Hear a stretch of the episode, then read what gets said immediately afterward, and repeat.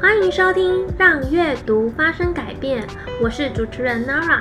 这个频道主要分享自我成长以及投资理财的书籍，透过这些书籍思考，找到人生的梦想跟热情。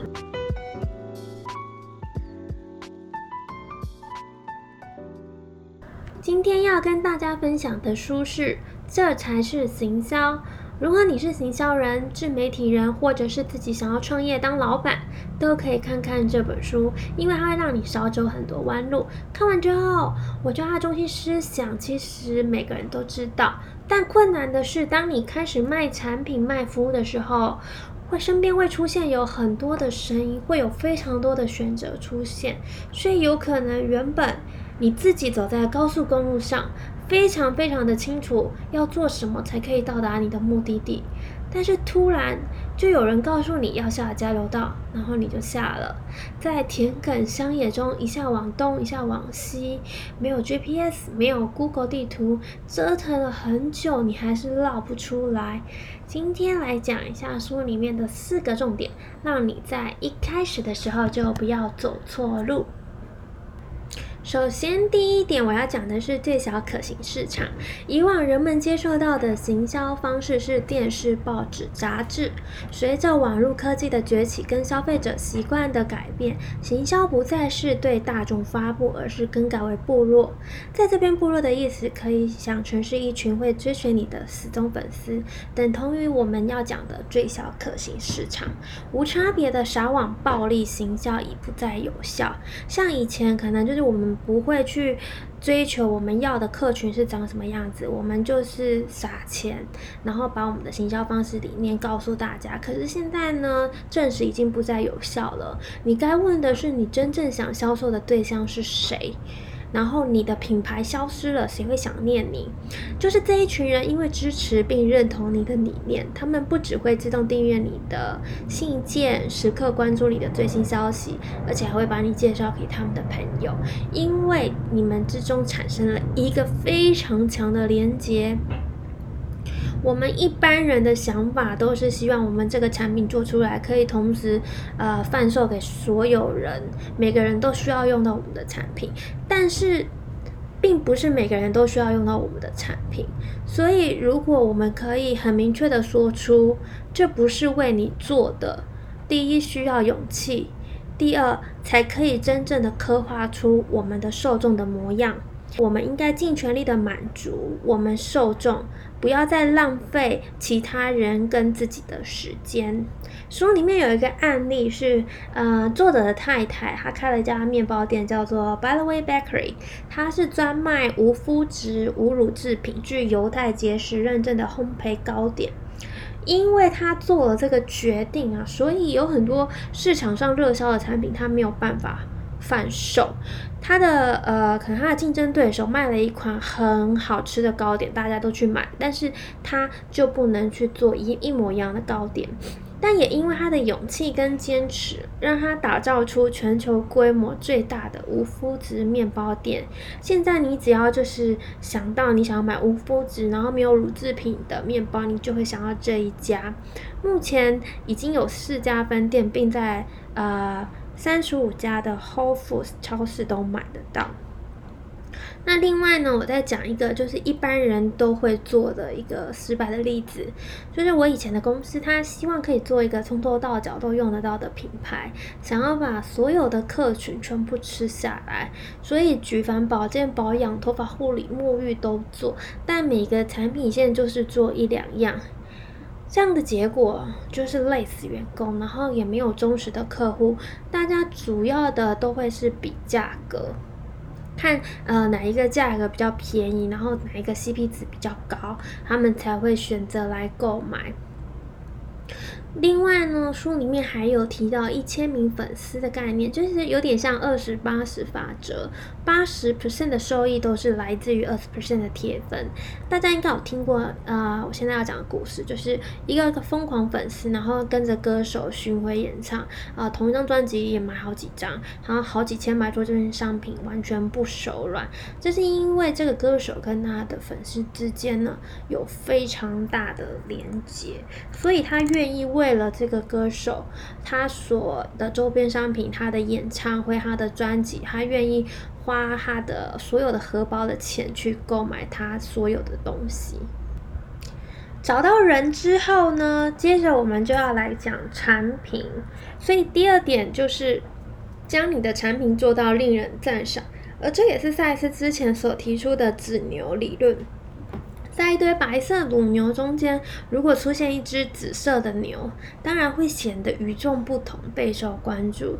如果你制造的产品跟别人没有任何的不同，就注定了你只能靠低价折扣来赢取消费者的注意力。我们常常遇到的产品误区，就是想为所有人制造了了无新意的产品或服务。为什么？第一，因为风险低；第二，是因为有人做过啊，然后我们也看到他成功的经验了，所以做这个绝对是至少我不会到赔钱的状态，但也代表着我们没有办法在市场上脱颖而出。所以里面有讲到一个概念，是我们梦想透过公关、广告、促销、内容行销，将普通的产品打造成夯品。这种方法大部分只会导致失败，而且是。非常非常昂贵的失败。第三点是价格决定你的故事，行销会改变你的定价，定价也会改变你的行销。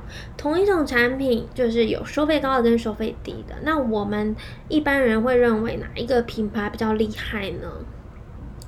一定是收费高的啊，因为顾客会根据你的定价臆想你的产品服务，认为你在业界中是处于顶端的位置，还是中层的位置，还是低层的位置。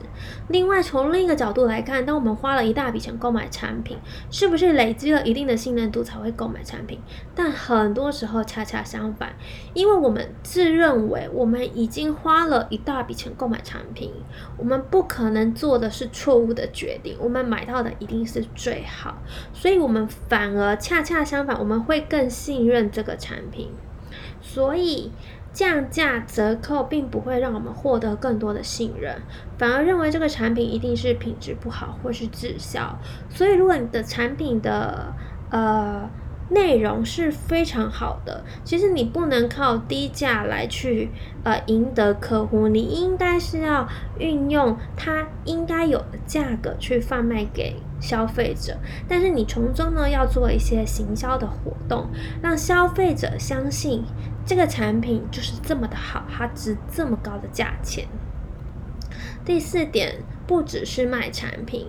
当你的产品品质名列前茅，我们讲的是产品品质有一定的保证，那卖的呢就不再是产品，而是一种愿景跟信仰，将产品跟未来的愿景连接。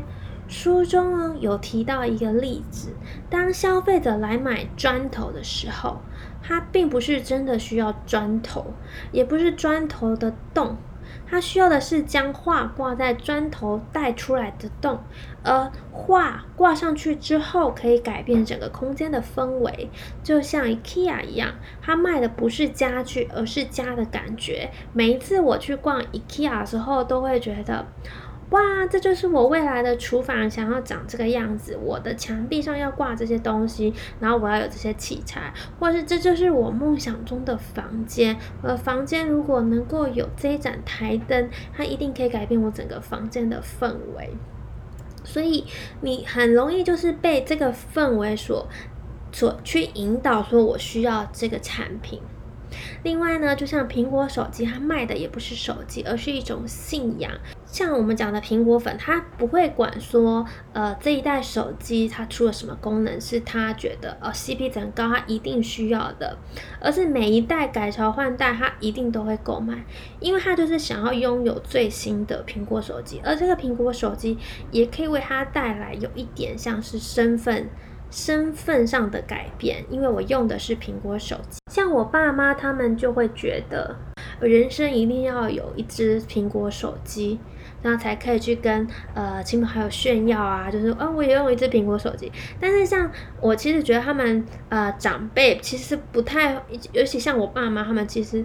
呃，算是三 C 白痴，他们不太会使用呃智慧型手机。苹果手机它有很多比较直觉的功能，对他们来讲，其实反而是呃学习上的困难。但是他们还是想要拥有一只就是苹果手机。最后，最后，因为我看了这本书，让我想到了台湾之光。T T 眼，T T 眼的前身是 T T 面膜。十年前，我还跟同学一起在 P T T 团购，那时候 T T 面膜一片只要十元，然后我们每个人就是都呃买了三四十片这样子。那用的当下其实。没有特别的感觉，但就是觉得呃便宜，然后好像 CP 值高，呃脸也没有过敏，然后也没有什么特别的感觉这样。那如今呢，我刚刚去官网上看一下 T T 眼它的价格，现在落在了五十到两百之间的区间，一片面膜而已哦。那中间呢的转变呢，T T 眼它做了非常多事，它研发了新产品。在法国获得了奖项，重新整理了产品线，相同类别下只留下最优异的面膜，非常强势的回归。在台北捷运站啊，在很多地方都可以看到 T T 眼的广告。他所有做的这些事，都是在告诉消费者，我们不一样了，我们只想要给你们最好的。所以累积了非常多的死忠粉丝。我的朋友都在问说：“哎，你用 T T 眼没有？如果还没用，我可以送你一片试试看。”真的，真的非常夸张。它其实有一点像是已经有点像它就是面膜最高等的品牌了。然后所有人都会想要用一下 T T 眼的面膜。看完这本书，我第一个冒出来的想法呢，就是。他讲的这些观念，就是有点像当局者迷，旁观者清。当你身为商家的时候，往往看不到自己的优缺点，太过于在意市场跟竞争对手，没有坚持住自己的定位，看别人做什么就觉得，哎，好像自己也要做，没有做是不是就落后别人，反而变成没有特色？其实形象很简单的一句话，就是把产品推广给消费者。行销的工具有很多种，就像 EDM 在行销、Google 广告、Facebook 广告，还有现在流行的 YouTube、Podcast，它都只是一种媒介。真正要厘清的应该是产品的定位、客群的定位。先找到人，再来做产品。有一个实境秀的节目叫做《富豪谷底求翻身》，我非常非常推荐给大家看。他是一位白手起家的富豪，然后这个节目的宗旨呢，就是要证明富豪的脑袋是不是跟我们不一样，他的成功是不是时势造英雄。因为二三十年前的美国，可能那时候不管你做什么都会成功。那现在呢？现在年轻人其实你说创业很容易，其实没那么容易。当老板也有很大的几率失败，所以他就是这个。节目就是想要证明说，就是经过二十几年了，美国梦是不是还可以成功？影片里面他提出做生意的重要观念，就是先有需求，再有供给，要先确认有客户、有市场，才来研发产品或服务。若是颠倒过来，注定要失败。非常符合，这才是行销的中心宗旨。所以，如果大家有兴趣的话，可以留言，改天我们可以来做一集。回到正题，所以就是先找到人，然后才是运用各种媒介找到你定位的那群人。而定位也不只是性别、年龄、职业这么简单，而是应该要细到这群人的性格、收入、消费习惯都在哪里购买产品，还是网购还是实体店面。持续、持续的、不断的散播你的品牌理念，让消费者产生认同跟信仰。拥有这个品牌的产品是非常非常值得骄傲，而且炫耀，而且愿意主动推荐给别人，这才是行销的真谛。最后为大家总结这本书的一段话，就是我们不要再追求大众市场，我们应该是针对最小的可行市场，研发出值得被赞赏的商品，满足这些人的梦想与需求。这些人呢，不是每个人，并创造一个故事作为品牌的核心价值。这样子的话。你到最后一定会拥有一群始终追随你的粉丝。好了，那这一期说书节目就到这里。喜欢这个节目的话，请留下五颗星并推荐给好友们。有任何的想法或是想听的书籍，都可以留言给我。我们下集见，拜拜。